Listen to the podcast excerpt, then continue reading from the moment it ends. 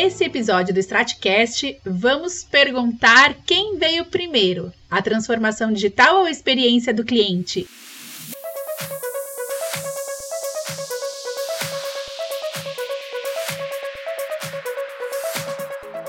E para responder essa pergunta, a gente traz uma grande especialista, a Sandra Turki, que acredita em conhecimento, educação e conexões entre as pessoas para alcançar melhores resultados e objetivos.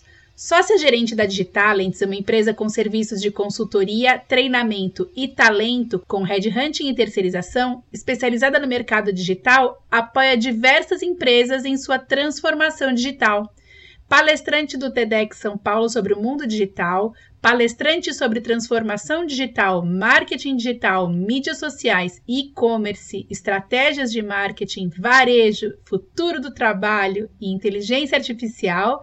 É também autora de livros como Estratégias de Marketing Digital e E-Commerce, da editora Gen Atlas, e do capítulo E-Commerce do Marketing do Brasil, da editora ESPM School indicada pela americana SM Magazine como uma das professoras de marketing de mídia social mais influentes do mundo, que foi inclusive onde eu conheci a Sandra. Eu te dou as boas-vindas ao Stratcast, Sandra. Oi, tudo bem, Fê? Muito prazer em estar aqui com você. É uma honra participar do Stratcast para a gente discutir temas que nós gostamos tanto, né? Como transformação digital e experiência do cliente. Então, obrigada é pelo convite, obrigada pela apresentação. Imagina, a Sandra foi minha professora, tenho a maior honra, né? De falar que ela foi minha professora e a gente fica tão louca, né, pela Sandra, tão apaixonada pelas aulas dela que até, né, segundo nossa querida Josi Moraes, nós viramos Sandretes, não é isso, Sam? Somos um grupo de é. pessoas que, que gostam de assistir a Sandra, de escutar a Sandra e que a gente bebe do seu conteúdo. Obrigada por estar aqui. É um, para mim está sendo um presente. Obrigada, Sam. Imagina, querida. Eu que agradeço mais uma vez. E aí a gente vai começar então a nossa discussão sobre, né, quem veio primeiro. É... Eu quero começar com uma citação que a gente tem escutado bastante, né? Que transformação digital não é sobre tecnologia, mas sobre pessoas. Sandra, é, por que, que a tecnologia não é a protagonista quando a gente fala da transformação digital? Olha, é, quando a gente pensa em transformação digital, é bem automático, né? Todo mundo pensar é, muito rapidamente em tecnologia, né? em novos, é, é, novos aparatos tecnológicos, novos softwares, etc. Mas é, o que a gente fala de transformação digital é que é necessário pensar numa coisa maior, né, que vai além, transcende aí a tecnologia, porque realmente tecnologia a gente tem aos montes, a gente tem milhares de opções hoje em dia, mas não se faz uma transformação sem as pessoas, porque são elas que no fim do dia vão estar tá operando justamente essas tecnologias, né? Por mais que a gente venha é, falando aí de é, a robotização de um monte de operações e tudo mais, a gente ainda tem um papel muito forte do ser humano, seja para estar é, é, tá na frente de, de, de, certos atendimentos, né, de certas a, ações, até como para estar tá também por trás dessa tecnologia, programando, trazendo linguagem natural, etc. Então, é, a tecnologia sozinha, ela não é responsável mesmo para conseguir trazer essa transformação. Até porque essa transformação ela também envolve o que a gente chama aí de uma, uma mudança de mindset, né? De é, é, fazer com que as, a, as, os gestores das empresas entendam a necessidade de se atualizar, de atualizar suas companhias, né? De é, é atualizar suas equipes para essa nova era, né? Então, é, passa por uma mudança de mindset das lideranças e passa também é, por uma boa coordenação de projetos para que você envolva justamente as pessoas certas é, para fazer com que essa transformação realmente aconteça, né? Uhum. Verdade. É engraçado, né? Porque, como você falou, a gente tem a expectativa que seja sobre tecnologia, é, mas tecnologia é ferramenta, né? E ela, ela dá para a gente todas as possibilidades para até que a gente seja mais humanos, né? Para que a gente possa se focar, né? Em Exato. tudo que é estratégico, em tudo que é de pensar, né? Não é pro, pro, pro robô pensar pra gente, não, né? Olha, tem uma citação do Gartner que mexeu com o mercado e fez com que muitas empresas corressem atrás de recursos tecnológicos até para ampliar sua força de comunicação no atendimento aos clientes, né?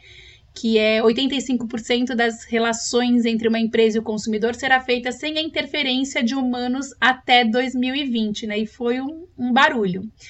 No entanto, na semana passada, uma pesquisa da CGS mostrou que em momentos estressantes como que a gente está vivendo agora, né, o cliente dá preferência e se sente mais confortável com o atendimento humano, né? A gente falou de robô, falou de inteligência artificial.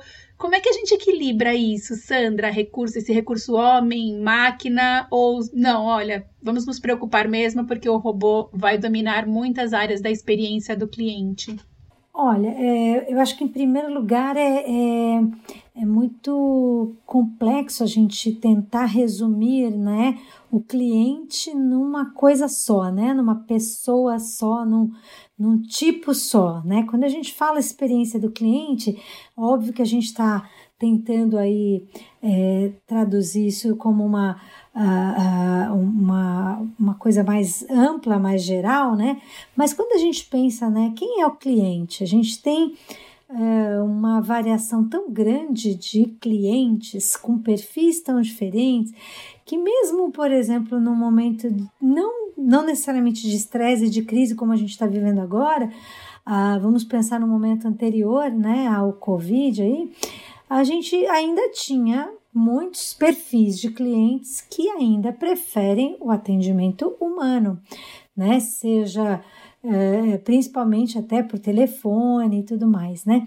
E temos muitos perfis de clientes que não querem esse atendimento humano, evitam o contato humano. Então, e isso tudo é o cliente, é tudo junto e misturado, né? Então, eu vou dar um exemplo de uma empresa de telefonia que eu atendi, fiz um treinamento no, há, há um ano ou dois, mais ou menos, que eles têm todos esses perfis de clientes.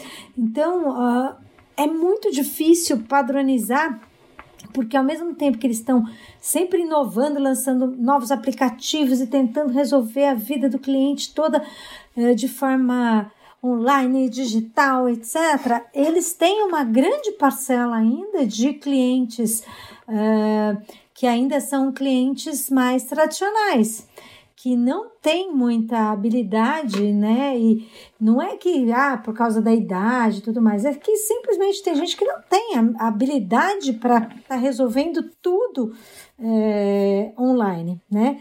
Então, eles também têm que criar, obviamente, vários canais, né? Então, eu acho que as empresas, claro, cada uma com a sua é, especificidade, com a sua peculiaridade, né? Porque os serviços são diferentes, os produtos são diferentes. Eu acho que cada empresa ela precisa conhecer muito bem com quem ela está lidando, com quais os perfis de clientes ela está lidando, para aí sim ela estruturar né, o uso desses recursos. É, óbvio que tem negócios que já estão muito mais alinhados, por exemplo, para uso realmente de, de robôs, é, como a gente observa em alguns casos aí de bancos, por exemplo, que já vem fazendo esse trabalho, usando inteligência uhum. artificial, testando linguagem natural e, e já vinham né, nessa pegada, mas tem outros setores que nem tão perto de começar a robotizar aí seu atendimento, né? Até precisariam, mas não estão nem perto. Então, na verdade, a gente tem, uh, tem que se preocupar muito assim com com o momento mesmo de, de maturidade digital de cada empresa, de cada negócio e até de cada setor, é, porque às vezes não adianta, você pode colocar um atendimento mais robotizado e isso ser é, ser é, ter uma reação negativa por parte dos seus clientes, né? Então esse eu acho que eu vejo a coisa muito como um processo, né, em que você tem que ir uh, aculturando os seus clientes também com relação a esses mecanismos. Eu acho que essa citação do Gartner, ela ela talvez tenha sido um pouco prematura, não lembro exatamente quando ela foi feita, mas se ela estava prevendo isso para 2020, é o ano em que nós estamos, né? E a gente está observando que no dia a dia não é bem assim, né? 85% da relação está é, sendo sem a interferência de humanos, né? Eu não, não sei dizer se, se isso se concretizou, né? Se essa previsão se concretizou. Eu acho que a gente está num processo e mesmo agora no nesse momento de crise, né? Um momento de maior estresse aí por causa da pandemia, a gente vai ter ao mesmo tempo um empurrão maior de muitas empresas para o digital, para o uso de mais tecnologia, como a gente já está vendo. Então, eu já tenho conversado bastante recentemente sobre essa questão da ida para o home office, né? Ou mesmo de como as escolas estão atuando, né, com os recursos digitais para manterem os alunos é, é, estudando. Então, muitas empresas foram arremessadas mesmo para o digital. Eu, eu, eu acho que uhum. é, tinha, tinha gente que já estava se preparando, mas tem, tinha gente que não, né? Então, foram literalmente empurradas para isso. É, e, e, e, tem, e tem, por outro lado, essa questão que você citou, né, de uma pesquisa do CGS falando que as pessoas é, querem um atendimento mais humano, porque justamente tudo já está muito estressante, né? Então a gente está vendo essa dicotomia, né? Ao mesmo tempo as empresas são empurradas para o digital e por outro lado as pessoas estão demandando um atendimento mais humano. Então como é que fica, né? É muito complexo, né? Né, mas eu, eu acho que você tem toda a razão. E de verdade, por isso que eu falei do que o Gartner, quando ele, quando ele fez essa colocação, né, deu um, deu um, um, um bug na, uhum. na galera toda, né? Falou assim, poxa, preciso correr atrás desse robô. Só que a gente viu que não é bem assim, né? E que tem clientes que aceitam e que não aceitam. E aí, de novo, a gente volta, então, para a questão da experiência do, do cliente, né, Sandra? Porque eu sempre preciso entender primeiro o que o meu cliente Sim. quer, né? Qual é o desejo dele para que eu possa fazer qualquer tipo de interação, qualquer tipo de modificação na minha na minha estrutura, mas é vital que a gente esteja de olho na estratégia, né? Então, o que o cliente me fala é precisa ser respeitado na minha estratégia para que a gente também possa estar alinhado com o que, não só com o que o mercado oferece, mas com o momento do meu cliente, né? Ele tem um momento que é dele, também tem um momento de adoção. Eu preciso Sim. compreender, né, esse é, essa jornada dele também de maturidade, é. né? Muito bom. Porque, na verdade, assim, é, tem, tem, tem muitas empresas né, que sequer conhecem bem mesmo quem são seus clientes, os grupos de clientes, os clusters de clientes, né? É, talvez tenha empresas que têm um perfil só de clientes, né? Tem outras que têm uhum. essa variedade grande. Então, uh, tem empresas que atendem B2B, outras atendem B2B, B2C, outras no B2B, 2C. Então, vai realmente uhum. ser muito importante uh, conhecer muito desse perfil do, do cliente ou dos grupos de clientes para que você talvez monte até mais estratégias é, para todo esse atendimento, né? Visando ter uma boa experiência, porque eu acho que esse é o, esse é o que é o importante. Então, se você pensa uma empresa que vende tintas ou material de construção, ela pode estar tá vendendo para um, uh, um consumidor direto que vai fazer algumas pequenas reformas na sua casa, mas ao mesmo tempo ela está vendendo para o pedreiro, né? E aí, será que é, a interação é a mesma, né, com esses públicos? Então, realmente tem que, talvez, abrir mais canais até para poder é, é, gerar uma boa, uma boa experiência mesmo, né? Bem colocado, oportunidade de novos canais, oportunidade inclusive de novos produtos e serviços, é uma coisa que a gente uhum. tem visto. Nós mesmas aqui, né, no Esquenta, nós estávamos falando de como as nossas empresas, né, escutando as necessidades desse momento, nós estamos é, diversificando né, o nosso portfólio, Sim, né, Exatamente. Exatamente. Para atender esse momento desse cliente que também, né, da mesma forma é, como todos foram chacoalhados, né, nós também fomos chacoalhados. É importante a gente compreender que havia espaço para transformação digital. A gente teve uma aceleração da, da, da, transformação digital nesse período, mas ainda tem muito para a gente se organizar, né? Exatamente. né? E eu acho que isso é bom, isso é bom. Bom, um dos principais catalisadores da transformação digital é a evolução dos comportamentos e preferências dos consumidores, né? É, no pós-pandemia, Sam, você acha que vamos ter mais oportunidades para novos canais de atendimento e relacionamento com o cliente? Será que a gente, os nossos, os canais que já existiam, eles vão ser bem avaliados? Né? As empresas se comportaram bem e elas encontrarão novas oportunidades no, no pós-pandemia? Olha, a gente está vivendo, né, como todo mundo sabe, um momento absolutamente novo para toda a nossa geração e até geração dos nossos pais e filhos. Então é um momento que não tem onde a gente se agarrar para se espelhar e buscar exemplos, né? É tudo muito novo.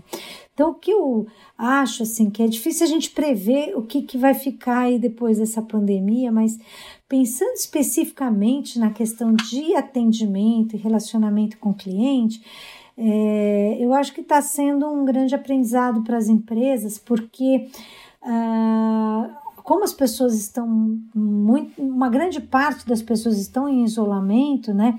Ah, os canais digitais estão sendo colocados à prova, né? Os canais de atendimento à distância, seja lá quais forem, estão sendo colocados à prova, né? E aí eu acho que a gente começa a, a, a ter uma uma avaliação, né, uma avaliação da hora da verdade, porque logo nos primeiros momentos, nas primeiras semanas, todo mundo fica ainda muito tolerante, muito condescendente é, com relação a, a riscos, a problemas, porque todo mundo né tá sentindo, ah, é um esforço conjunto, né? Depois de um mês, dois meses, né, nessa situação, o cliente começa a voltar a ser mais exigente, até porque ele começa a entender que, olha, já passou um tempo, né? Você já podia ter se, se estruturado. Como, como que eu estou ligando para o meu banco e ninguém me atende? Ou como que eu estou deixando um, re, um recado para o meu gerente e o meu gerente não me retorna? Uh, sabe, assim, as pessoas começam a a ficar mais uh, irritadiças, né? mais estressadas. Todo mundo, né? Em confinamento, a gente que tem filho pequeno tá vendo esse estresse como que se traduz, né? Então, todo mundo aí em confinamento vai ficando mais é, mais estressado e, e a, acho que também vai voltar a ficar mais exigente. Eu acho que esse esse relacionamento, mesmo no pós-pandemia, eu acho que vai continuar eh, as, as pessoas vão continuar demandando bastante eh, dos canais digitais das empresas e quem não tiver preparado para atender ou quem não se preparou para atender, eu acho que começa a vai ver isso afetar o resultado dos seus negócios, porque realmente a fase de tolerância inicial, ela vai dando lugar a um nível de exigência bem grande, eu acho. E e, e eu acho que isso vai tender a continuar. Assim como a gente vem vendo também tendências relacionadas ao consumo em si que devem continuar após a pandemia, consumo de determinado jeito, de determinados produtos, a, até a redução do consumo, são comportamentos que o consumidor está assimilando agora durante a academia, a, a pandemia, é, desculpa, é que eu tenho um cliente que, que é uma academia.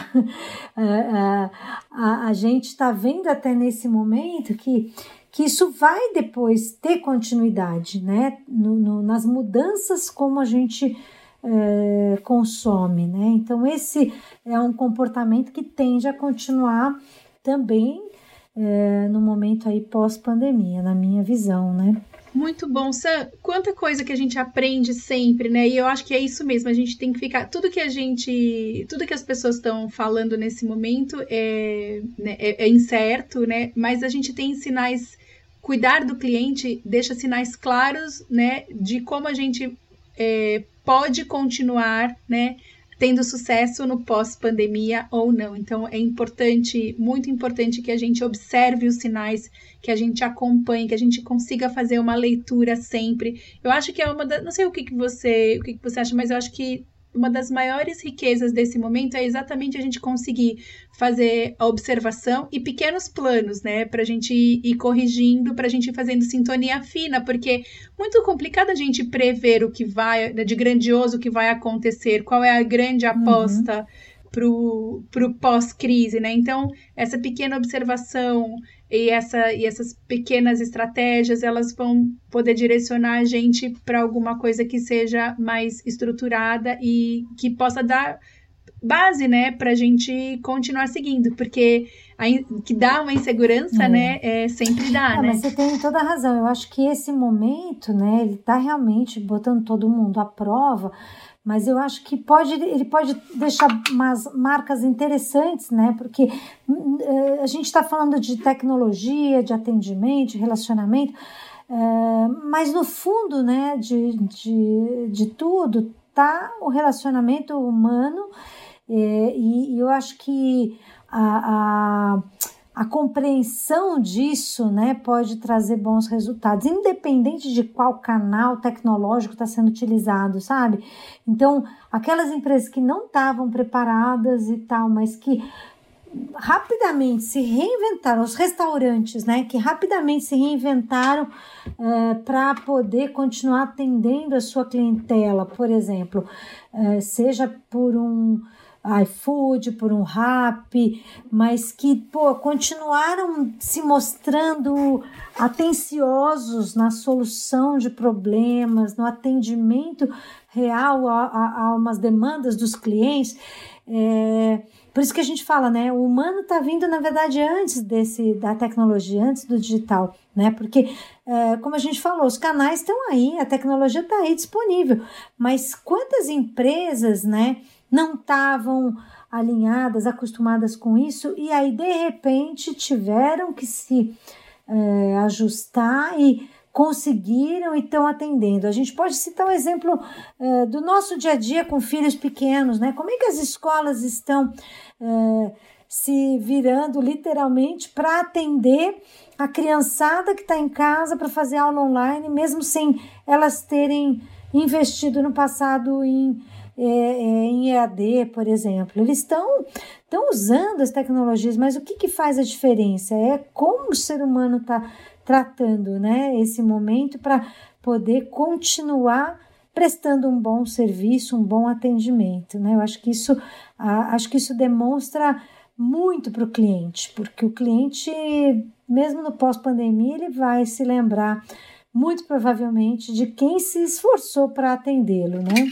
Ah, com certeza, com certeza. Ó, eu anotei, eu tenho uma página de anotações aqui que eu já fiz durante o nosso papo, nossa conversa, cheio de insights é, para que a gente possa se preparar, se organizar, né? Eu sei que a gente está correndo atrás, né? Mas não vai ser um período de, de baixa produtividade esse que está por vir, não. né? A gente vai ter que pensar bastante e produzir bastante. E o tempo é curto e eu queria te agradecer, Sam, por tanta coisa que a gente conseguiu colocar nessa meia horinha que a gente bateu de papo. Foi tão rica, eu tô muito agradecida. Nossa, passou muito rápido. Obrigada eu. Muito rápido. muito obrigada. Muito rápido. Essa meia horinha, ela foi muito intensa cheia de anotações. Se você quiser, depois pede minhas dicas. Eu tenho anotações aqui todas feitas Opa! direitinho. e quero te agradecer pela sua generosidade. Olha, quem conhece a Sandra sabe do que eu tô falando, sabe do tanto que a Sandra é generosa, disponível com os novos é, profissionais da área, sempre né, disposta a ajudar, a apoiar a gente que começa, a gente que precisa aprender e trazendo muitas, muitas vezes é, os resultados é, diferenciados para as empresas que trabalham com a Sandra. Sandra, não sei nem como te agradecer, mas você sabe que você tem a, o meu carinho, o meu coraçãozinho. Imagina, eu também tenho muito carinho aí por estar tá acompanhando a sua trajetória linda. Estou é, sempre aqui na torcida pelos seus sucessos. É, eu vou dizer sucessos né? Da sua sucessos, Ótimo, das suas carreiras, porque é, eu, eu acompanho aí há algum tempo e, e fico muito feliz e orgulhosa de ver a sua trajetória também, Fernandinha. E é isso, né? Hashtag tamo juntas. Tamo junto com muitas das suas orientações. Sandra é uma das minhas fadas madrinhas, sou orgulhosa disso. San, super obrigado. Aproveita, né? Porque Sandra também tá tá cumprindo nessa pandemia, como todos nós, seu papel de filha, seu papel de mãe, né? Sim. Seu papel de, de empreendedora, seu papel de professora e seu papel de boa amiga. Muito obrigado, muito obrigada eu mesmo. Eu agradeço mais uma vez pelo convite e fico à disposição de vocês aí, o que vocês precisarem. Estou à disposição, tá bom, querida? Muito obrigada. Então a gente termina dessa forma cheia de gratidão o nosso Stratcast de hoje e teremos novos episódios. A gente está aqui durante a quarentena produzindo para que a gente possa compartilhar o máximo que a gente conseguir com você de informações, de insights, para que a gente enfrente junto essa fase e saia dessa mais ainda fortalecido. Fica com a gente e a gente se encontra nos próximos episódios.